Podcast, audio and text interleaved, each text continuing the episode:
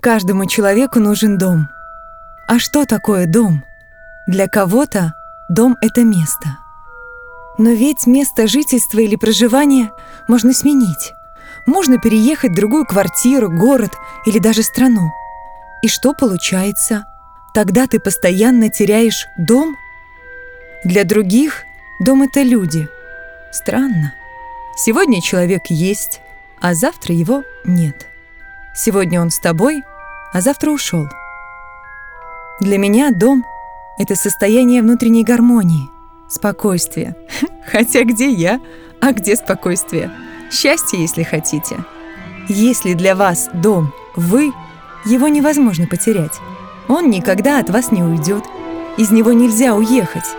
И что бы ни происходило в жизни, какой бы круговорот событий вас не окружал, вы всегда дома.